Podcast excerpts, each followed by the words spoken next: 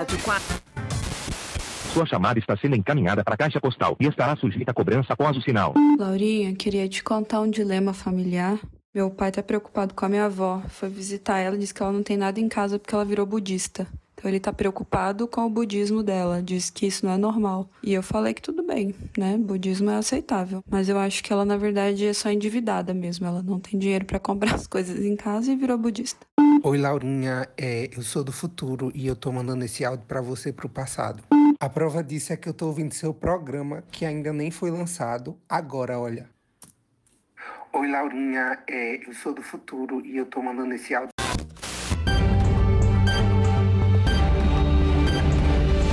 Rádio 4. Lanterna em imparcialidade.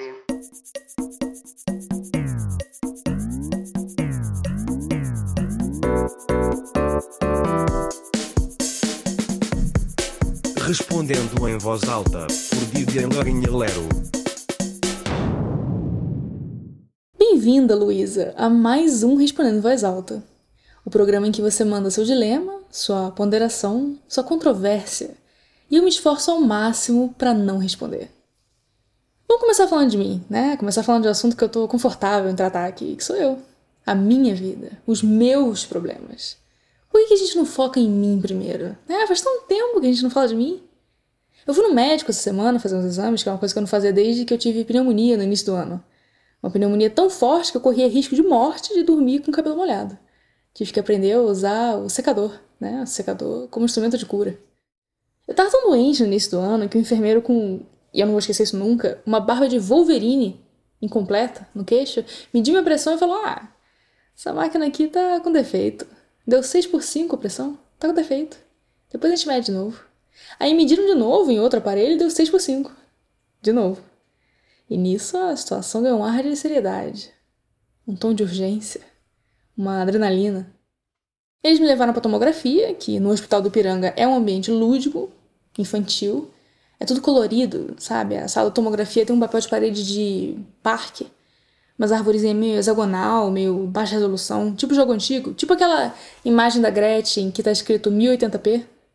Bem alegre, bem good vibe, que é a intenção, né? Você reconfortar a criança, criar um ambiente acolhedor. Só que tem o, o efeito oposto no adulto. O efeito no adulto é de um contraste desorientador entre a experiência sufocante da tomografia, aquele cyber sarcófago escaneando seu tórax atrás de doença, e uma decoração que parece o cenário da TV Globinho. É uma dissonância que, se não piora, certamente não ajuda a situação. Você ali na terra de Bambuluá, ouvindo que seu pulmão direito não funciona. Então você imagine o meu deleite, a minha, ah, o meu êxtase de ir para o laboratório essa semana fazer um ultrassom e uma endoscopia. Resolver um problema que não cabe aqui expor. Um ultrassom e uma endoscopia e um compromisso só, que aparentemente é um paradoxo, porque no dia anterior a recepcionista lá do lugar me manda uma mensagem falando: Olá, boa tarde. Gostaria de lembrar a senhora dos exames marcados para amanhã. A endoscopia exige jejum absoluto de 12 horas e não tem ingerido álcool nas últimas 48. Para o ultrassom, é preciso uma bexiga cheia. Ou seja, não só a mulher me manda mensagem avisando que não é para eu beber ontem, não é para eu ter bebido ontem, se eu puder evitar ter bebido ontem, muito melhor para o exame, como também eu preciso fazer jejum absoluto por 12 horas, não beber água por 12 horas e aí chegar de bexiga cheia. Aliás, aliás, você aí que tá com seu copinho d'água, sua pizza broto, meia banana, meia quatro queijos. Você que está ouvindo esse programa, você que leva o celular pro banheiro para ouvir no vaso, porque o vaso oferece um momento de contemplação que a sua psique não está aguentando nesse momento, e a minha voz entra e corta qualquer possibilidade de autocrítica, você precisa ter em mente a honra que é. A honra. Que honra. Que privilégio. Que delícia comer. Beber água. Ir ao banheiro. Eu, na sala de espera, na 12 hora de jejum, pousei um copo d'água gelada na mesa e fiquei olhando. Só olhando. Assistindo ele suar. Eram 12 horas de jejum e fui atendida na 14 hora, porque tinha o pré-exame primeiro. Ah, Vitor, bota aqui uma vinheta de checagem de fatos. Checagem de fatos.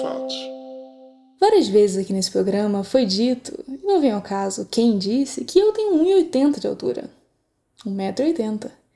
Essas eram as melhores informações que nós tínhamos no momento, mas agora, à luz dos novos fatos, é importante estabelecer que eu, na verdade, tenho 1,76. 1,76 de altura. Nova altura! Nova altura para um novo normal. Tantos anos as pessoas me dizendo que eu não tinha 1,80 e eu achando que era porque eles não podiam ver uma mulher ser alta, né? Sempre querendo rebaixar a mulher, quando na verdade foi uma estimativa incorreta minha. Eu, que um dia me olhei no espelho e pensei, ah, eu sou bem alta, eu provavelmente tenho 1,80m. Bom, nenhuma maneira de verificar esse dado. Melhor internalizar isso como verdade pelos próximos 12 anos. Terminou o pré-exame, vou para endoscopia, sedada, tranquilizada, igual um cavalo.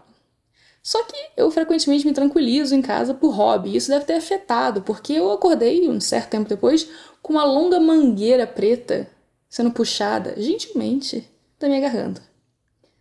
Acordei no meio do processo. No meio não, né? No fim, no fim da endoscopia, a tempo de assistir o tubo saindo. Acordada, mas ainda sedada o suficiente para só olhar e pensar. Irado. Acabou a endoscopia, eu tô completamente bem conseguiria dirigir naquele estado. Quer dizer, eu não conseguiria porque eu não sei dirigir, mas eu não sabia dirigir ali tanto quanto normalmente. E a Flávia, minha amiga Flávia, que me acompanhou no exame, simplesmente não conseguiu esconder a decepção de eu não ter acordado grog. Que é um padrão que a mídia impôs sobre o anestesiado, né? A coisa de acordar grog falando coisa engraçada. Acordei normal. E eu via nos olhos da Flávia a tristeza, ao ponto de que eu até me ofereci de tomar uma taça de vinho ali na cantina, na lanchonete ali da clínica, pra gente simular a experiência. Depois da endoscopia veio o ultrassom, pro qual, ao fim do jejum, eu precisava estar tá de barriga cheia. Né? Comecei a virar copo d'água. Aqueles copinhos de plástico descartável, 120ml, eu tomei uns 10 virando, igual tequila, até que bateu. Eles me deitam numa cadeira reclinada, com um troço de papel em cima, em cima não, embaixo, e eu tiro minha roupa toda. Só o rosto coberto. Completamente nua, exceto o rosto. Que é uma pena, porque eu sempre faço buço antes de ir ao médico, né? Nunca se sabe. E eu fiz o buço à toa. E agora eu tenho que esperar crescer. Para eu sentir aquele prazer secreto que é você andar na rua de máscara pensando, você tá me olhando? Você não sabe o buço que eu tenho aqui dentro. Daí o médico passou aquele gel no meu abdômen, encostou um aparelhinho gelado ali, e começou a aparecer na TV umas coisas amorfa, uns testes de rochar. E aí ele etiquetava embaixo: fígado, vesícula, rim, igual gente que tenta ver o que, que vai dar no jogo do bicho, olhando nuvem. Ah, essa aí parece um burro. Acabou o ultrassom. Finalmente o médico me dá um negócio lá para me limpar e eu tô me limpando e eu começo a rir. E ele achando que é da anestesia ainda, né? Tá dopada a mulher. Eu não falei nada. Não falei nada em respeito a mim mesmo, mas eu tava rindo que eu não percebi quanta saudade eu tava de um homem me estender um lenço descartável para eu me limpar. Vamos às perguntas. Alô? Oi, Laurinha Melo. Tudo bom? Se não estiver, vai ficar, se Deus quiser. Falando nele, queria saber sua opinião sobre a mudança dele do Velho Testamento para o Novo Testamento.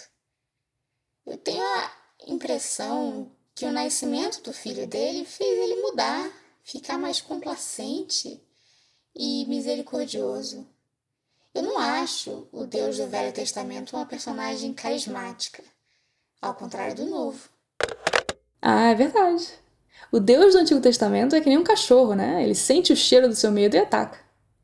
Mas aí ele tem um filho que fez toda a diferença. A paternidade é a chave do crescimento pessoal. Paternidade no sentido divino, que é você se tornar pai de si mesmo e também o próprio filho. A Santíssima Trindade é um ícone da autossuficiência. Oi, Laurinha, tudo bem? Eu trabalho em mercado e eu tô puto porque eu tô cansado e tal. E eu pergunto, por que, que a gente continua financiando dessa forma o capitalismo desenfreado? Só faz o trabalhador trabalhar mais para ele comprar mais, porque eu, o que eu faço? Eu saio daqui desse mercado, eu vou comprar em outro, ou em outra loja. O que você acha que a gente tem que fazer para acabar com isso? Essa incisiva vontade de comprar. É, meu filho, esse é o problema. O grande obstáculo do comunismo é que comprar é bom demais. Esses dias teve a Feira do Livro, que várias editoras cortaram pela metade o preço do catálogo. Clarice Lispector, todas as cartas, 10 reais. Dostoiévski, Irmãos Karamazov, 5 centavos. Passei o rodo. Parecia que eu tava comprando um livro atacado, um livro a metro. Porque na minha cabeça, na minha cabeça, a estratégia é a seguinte. Olha só. Olha a estratégia. Se eu comprar todos os livros que existem agora com desconto, a longo prazo eu economizo. Né? É um investimento. Nath Finanças que me ensinou. Agora, de livro eu tava usando mesmo, porque eu tenho aqui em casa, na minha casa nova, uma estante amarela de cinco andares. Cinco prateleiras. Que foi uma compra ambiciosa da minha parte, uma compra já com o futuro em mente, igual comprar imóvel na planta, porque livro eu não tenho. Eu tenho a mania de só comprar livro depois de ler, que aí eu sei que eu gosto e quero ter em casa. E eu não leio. Então você já vê aí o problema. A estante aqui, eu tô olhando pra estante, a estante tá vazia. Parece uma instalação de arte, sabe? Um monumento em homenagem ao meu sedentarismo acadêmico. E tem outras coisas que eu comprei sem estar precisando, né? Mas que melhoraram a minha vida. Meu fone de ouvido Bluetooth, por exemplo. Coisa pouca, trivial, fone sem fio. Mas você não imagina a alegria que me trouxe. O homem nasce livre e por toda parte se encontra acorrentado pelo fio das coisas. Tirar o fone para ir na cozinha, pegar uma água, ser obrigada a passar aqueles 20 segundos comigo mesma? Me ouvindo? Não mais. Eu tenho um fone Bluetooth agora, eu tenho uma caixa de som e eu tenho uma caixa de som à prova d'água, que é para não ter que pensar nem no banho. Sem falar que tem um certo milagre aí, né? Um momento mágico de projetar a música do meu celular no som do chuveiro. Eu gosto dessa coisa do ventriloquismo eletrônico. Agora, o problema é quando você começa a comprar coisa que você não precisa, que você não quer e que não te serve. Um amigo meu comprou uma geladeirinha esses dias, daquelas mini geladeira de mesa, que cabe uma lata só. Uma lata! Muito bom, né? O conceito de um eletrodoméstico tão específico. Frigobar de uma lata. O próximo passo do desperdício é o quê? frigobar descartável. Usa e joga fora. Toma a coca, joga no lixo a lata e a geladeira junto. Claro que existe um certo prazer em você se mimar. Aquela coisa do autocuidado, de um consumo terapêutico. Você termina um dia estressante, compra alguma coisa para esparecer. Não é à toa que uma determinada loja de departamento, cujo nome eu não vou revelar, a menos que eles resolvam patrocinar o programa, e nesse caso eu revelo com gosto, essa loja manda compra pelo correio com uma embalagem escrito Chegou mais felicidade para você. Que é uma estratégia de marketing muito boa, porque é inevitável que essa embalagem eventualmente ilustre alguma questão de sociologia do Enem. Propaganda de graça. Mas chega um ponto em que isso deixa de ser autocuidado. Não por ser uma questão de dívida nem nada disso, porque já não é minha área, mas porque tudo cansa, né? Vai cansando, vai saturando, vai criando uma resistência. Ah, tô estressada, vou dar um pulinho na Marisa. Minha filha, você nunca se negou um único prazer na sua vida. Você acha que é uma blusinha que vai te satisfazer? O consumo terapêutico de uma echarpe na Riachuelo vai matar a sede do seu hedonismo? Não vai. O único jeito de resolver isso é você atravessar essa compulsão e sair do outro lado. No diário de viagem do Camille, que eu tava lendo esses dias, tem uma passagem muito boa que ele fala de ir num restaurante em Nova York e ouvir uma música estridente, muito desagradável, que você tinha que pagar 5 centavos para parar de ouvir. Para mim, essa é a resposta. A última fronteira do consumismo é todo mundo tá tão saturado de coisas, serviço e experiência que você paga para não experienciar nada. Se a única coisa que o seu hedonismo não te permite é você se negar um prazer, então você se permite isso também e começa a se negar tudo. Eu não quero viver isso, eu não quero comprar nada. Não comprar é o novo comprar. Fica aí a dica para a corporação que tá ouvindo. Pelo prazer único, raro, de não consumir nada, eu pagaria qualquer coisa. Interrompemos nossa programação para transmitir o horário eleitoral gratuito obrigatório de propaganda eleitoral sob responsabilidade dos partidos políticos. Você que é influencer e tá com graninha curta no fim do mês, vem fazer campanha virtual pro Covas. O PSDB tá meio embaixo entre os jovens e a gente precisa do seu apoio. Basta uma breve declaração de voto nas redes sociais que você fatura um Honda Civic usado. Ou até dois, dependendo do quão usado. E no segundo turno, não esqueça, vote 45. PSDB.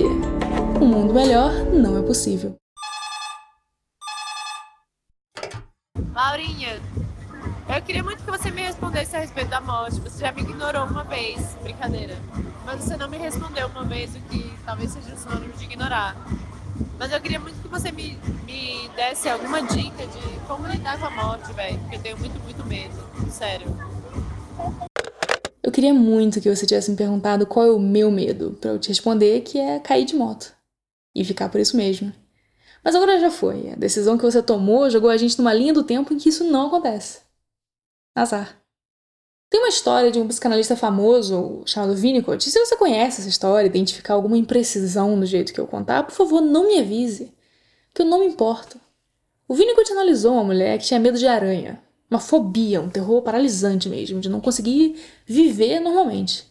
E ao fim de muitas sessões, ele traça a origem desse medo em um momento da infância dessa mulher, quando ela era recém-nascida, em que ela chorou pela mãe e a mãe não veio buscar. Porque a posição do bebê, olha só, a posição do bebê chorando no berço é ele deitado de costas com as pernas e os braços no ar. Que é o quê? Exatamente a posição de uma aranha morta. Eu acho essa história interessante porque ela mostra a fraude do medo, né? Que o medo de aranha não tem porra nenhuma a ver com aranha. Como alguém talvez pudesse suspeitar. Não seria irracional, não seria absurdo você presumir que o medo de aranha viria de alguma coisa que uma aranha fez. Não, a aranha é só um símbolo de um trauma que corta muito mais fundo do que qualquer coisa que uma aranha conseguiria fazer. O que, que uma aranha não faz, né? Que uma mãe não faz muito pior?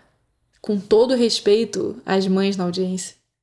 É quase como se, e eu digo isso como alguém cujo repertório em psicanálise se limita ao papel de paciente, é quase como se isso fosse regra. Né? E o medo de alguma coisa fosse sempre a ponta do iceberg de um trauma muito maior. Eu não acho que o seu medo da morte seja um problema com a morte, até porque a morte é a coisa menos assustadora possível, porque tudo de ruim que pode acontecer com uma pessoa só pode acontecer em vida. A morte é o fim de todos os medos. Mas você não pediu para eu dissertar sobre a natureza do medo, né? E inclusive eu te dizer isso não vai resolver seu problema, porque se fosse fácil assim resolver o medo da morte, que é o problema fundamental da experiência humana, eu bati o ponto aqui na rádio e ia direto receber o meu Nobel da Paz. O que você quer é uma solução prática, uma técnica que vai te ajudar imediatamente. E eu tenho uma anedota que talvez te ajude. Quando eu era adolescente, eu fui numa excursão no ensino fundamental ao Hop Harry. E no Hop Harry tem um brinquedo chamado Torre Eiffel, que é um elevador que te leva ao topo de uma torre de 70 metros de altura para você passar um tempo lá em cima, admirando, aterrorizada a vista e aí despencar para o chão. Você não me perguntou, mas eu tenho muito medo de altura. Um medo paralisante mesmo, sabe? Dar vertigem. Então eu tava na pressão social de ir na Torre Eiffel, mas cagada na fila esperando minha vez. E nisso que eu tô esperando, eu reparo que tem uma certa regularidade na queda do elevador.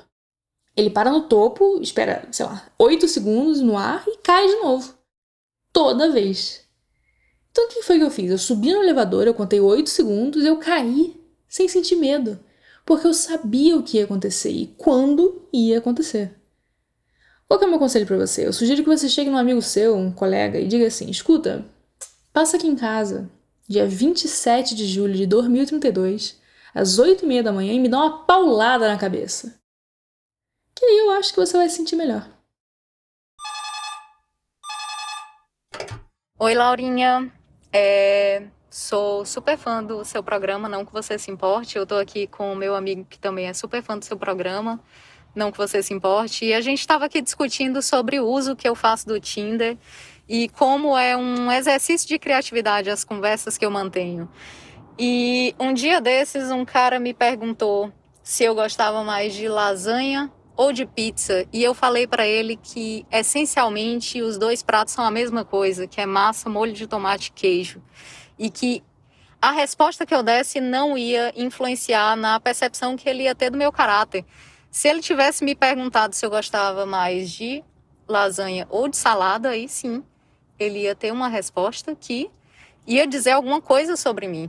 E eu mandei isso para ele. Eu quero que você me diga o que é que você acha do uso que eu estou fazendo do Tinder. Meu amigo está aqui balançando a cabeça negativamente. Eu acho que ele não concorda com esse uso. E, e eu acho que eu vou me declarar solteira para sempre. Esse é um problema que eu encontro com frequência nos apps, principalmente no Bumble, né, que tem aquele esqueminha dinâmico de grupo, de você se apresentar respondendo uma pergunta. Se eu pudesse comer só uma coisa pro resto da vida, seria pipoca. Bacana. E aí? O que isso diz sobre você?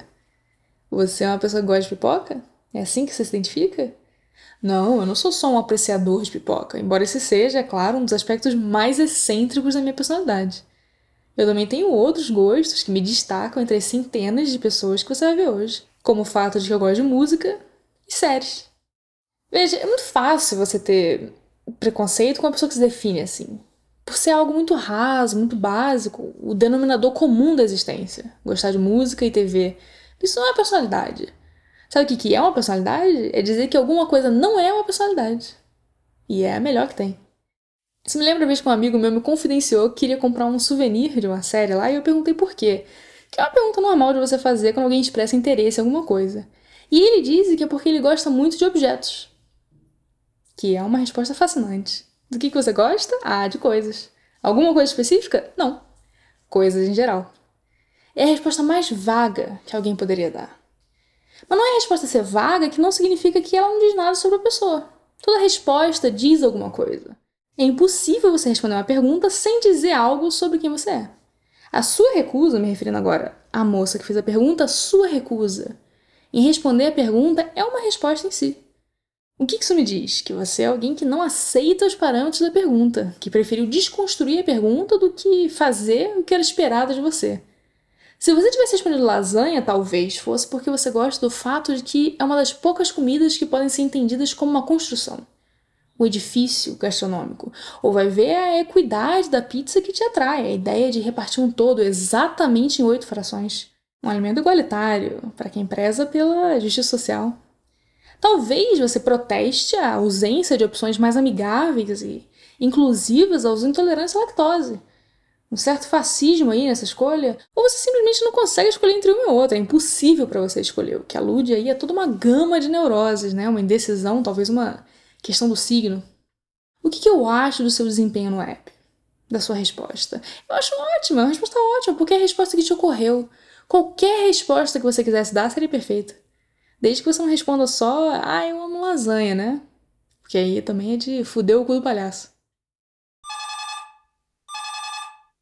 Sabe o que, que eu tava vendo aqui? A apuração das eleições e vi que o Boulos vai pro segundo turno e percebi que você tinha dito que nada te impressionava mais, que qualquer coisa que fosse amplamente absurda no Brasil em breve se tornaria realidade. E tamo aí, Boulos no segundo turno. Vamos de.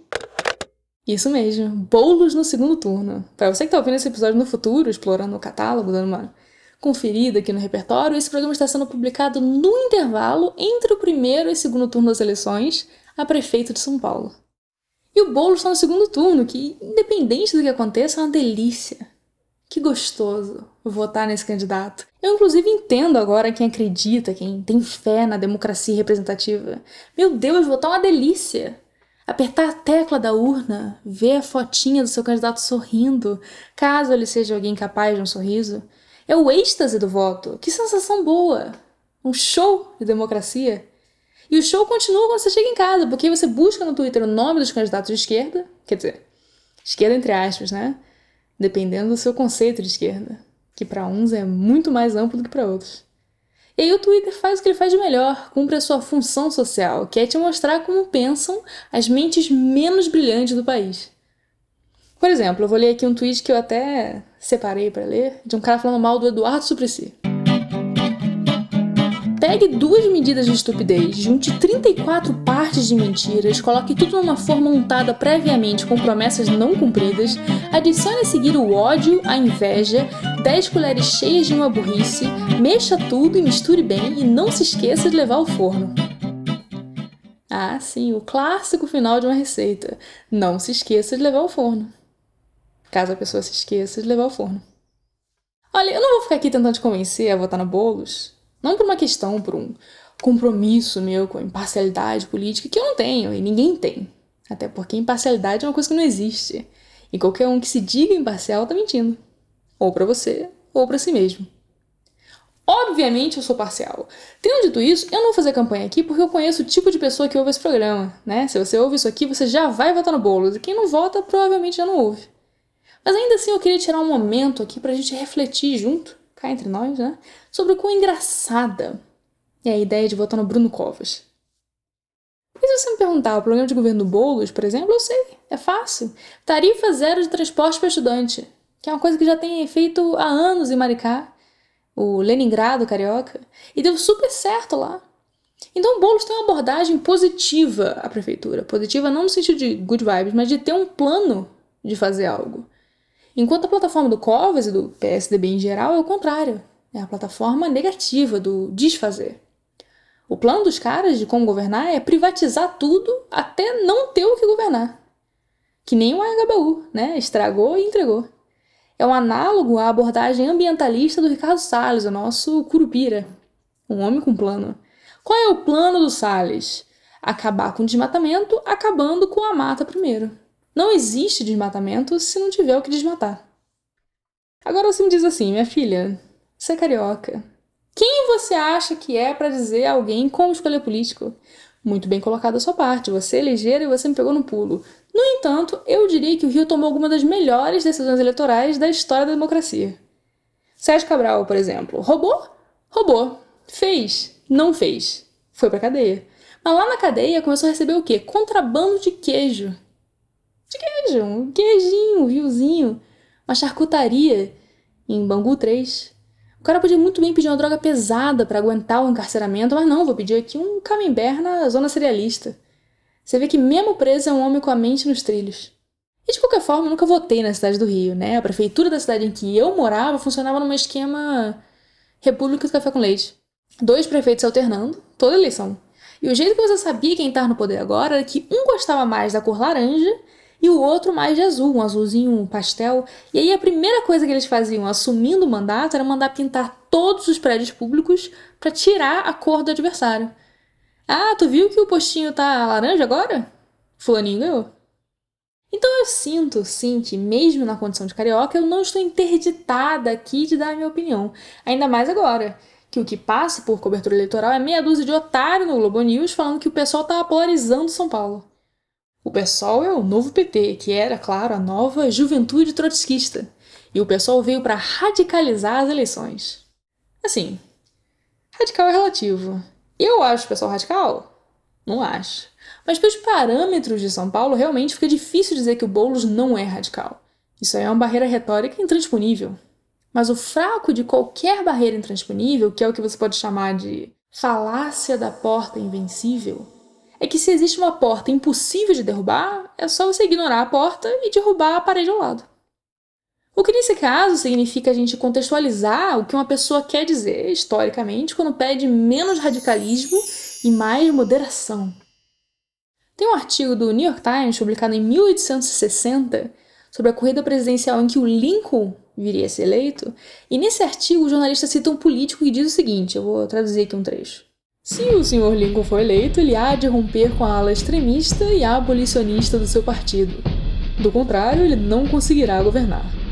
Sendo Lincoln um homem prático e de bom senso, ele deve rejeitar os radicais, vetar a legislação que proíba a escravatura, facilitar a devolução de escravos fugidos e garantir a cada estado o exercício da sua constituição. Toda administração precisa do suporte moral e legal do país. Nenhum governo pode se sustentar no poder com uma plataforma que incentive a desunião. Eu tô dizendo que o eleitor do PSDB é escravagista? Não tô. Nesse momento eu não estou. O que eu tô dizendo é que é muito fácil, muito tentador você descartar tudo que não for moderado. E não se dar conta de que não só as grandes falhas da humanidade, mas também os grandes avanços da humanidade foram produto de ideias radicais e que o que é radical hoje, moradia universal, tarifa zero, daqui a 100 anos vai ser óbvio. Enfim, não vai fazer nenhuma diferença o que eu tô falando, a situação tá fora das minhas mãos, mas eu teria muito orgulho de morar numa cidade que não elegeu Bruno Covas a um segundo mandato. Aliás, idealmente, uma cidade que não elegeu ele a nada, nunca. Mas a gente trabalha com o que tem. Bom, gente, é isso. Acabou o episódio. Se você quiser aparecer no programa, manda uma pergunta para cá, um recado, fala qualquer coisa lá no Telegram do programa. É só mandar uma mensagem no Telegram para Laurinha Lero. O link é t.me barra Laurinha Lero, tudo junto. E é isso. Quatro já foram, faltam vinte. Até mais. Oi, Laurinha, tudo bom? Estar falando diretamente do meu coração. Eu ser muito fã desse programa Et não ter nada de útil para dizer seulement que. J'adore. É, que eu adoro profundamente esse programa. Um beijão.